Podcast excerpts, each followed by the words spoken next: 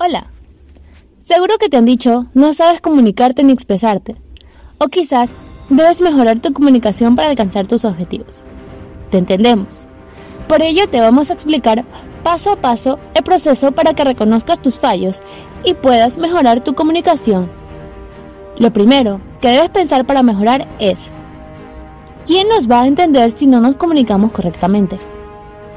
Por esta razón, el mejorar nuestra comunicación nos aportará muchos beneficios si deseas conocer más sobre la comunicación efectiva, como sus ejemplos, elementos, la importancia y sus ventajas. Este podcast es ideal para ti. Empezamos. ¿Qué entendemos por comunicación efectiva? Se da por medio de la comunicación verbal, que son palabras y signos, y no verbal, que son sus gestos y comportamientos. Podemos comunicarnos con otras personas. Este intercambio de información permite establecer vínculos e intercambios de ideas. Sin embargo, para lograr transmitir estas ideas de forma clara, debemos de hacer uso de la comunicación efectiva. Se refiere a la forma en la que conseguimos transmitir el mensaje, de forma sencilla y entendible al receptor. Cuando adaptamos nuestra forma de comunicarnos, el mensaje viaja en una sola vía y el receptor lo entiende sin confusión. Este intercambio depende de diferentes elementos. ¿Qué son? Son siete elementos esenciales en la comunicación efectiva. Para establecer una comunicación efectiva se debe tener en cuenta estos siete elementos.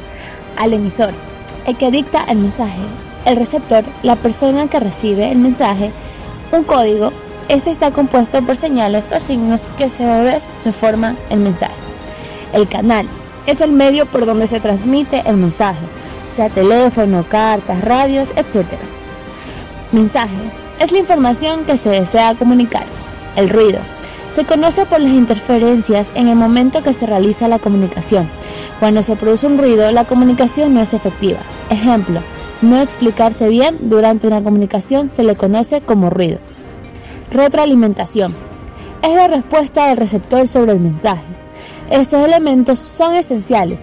Sin embargo, hay que conocer los diferentes tipos de comunicación que se emplean. Es claro que la comunicación es vital para las personas. Es por ello que tener el mensaje estructurado y bien definido nos facilitará el proceso para comunicarnos. La comunicación formal. Este tipo de comunicación abarca un diálogo técnico profesional de forma más educada, por ejemplo, para una entrevista. La comunicación informal se realiza en un ambiente más cercano, donde el entorno es de mayor confianza. Por lo general, se utiliza palabras muy frecuentes. Por ejemplo, la conversación que tenemos entre familias y amigos. La comunicación vertical se puede apreciar mucho en las empresas. Tenemos un claro ejemplo. Un empleado le reporta a sus, supervisores, este es el jefe y así hasta llegar al director de la empresa y aquí tenemos la comunicación lateral. Esta se observa en las corporaciones, donde un jefe de departamento se comunica con otros jefes de diferentes departamentos. Antes de escoger el tipo de comunicación, ten en consideración el lugar y las personas con las que quieres conversar. Además, ten presente estas características. Tiene que cumplir tres características esenciales de la comunicación eficaz. Tiene que ser clara y precisa. Los mensajes deben ser claros y precisos, con un orden de ideas. Finita. Para comprender el orden de ideas, estas deben tener un fin. De nada sirve un mensaje que no tiene fin, ya que no ocurriría la retroalimentación por parte del receptor. Tienen que tener secuencia. Para comprender el mensaje, este debe tener una secuencia, de lo contrario, ocasiona ruido y no sería una comunicación eficaz. Entender estas características te permitirán conversar sin ningún problema, logrando así establecer una comunicación efectiva. Sin embargo, te vamos a dejar unas claves para que tengas en cuenta. El contacto visual. A la hora de comunicarnos es importante mantener un contacto visual, pero no debes excederte. Lo más recomendable es mantener la mirada de forma natural, demostrando interés por el mensaje. Lenguaje corporal. Los gestos y los movimientos de tu cuerpo deben de tener coherencia. Adapta el mensaje. Es importante identificar el tipo de comunicación ya que este te permitirá adaptar el mensaje de acuerdo al lugar que lo requiera. Haz cumplidos.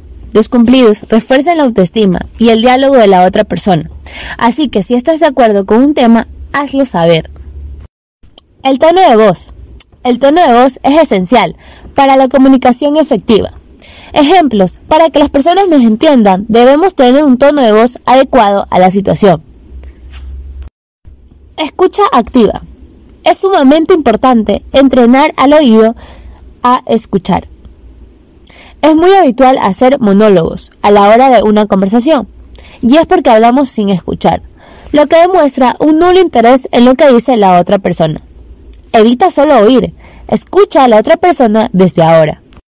Respeta los turnos. La comunicación para que sea efectiva, el emisor debe convertirse en receptor, retroalimentación y continuar la conversación. La retroalimentación. Hacer preguntas demuestra interés en la persona. Esto genera empatía y facilita la escucha activa, demostrando atención en el mensaje.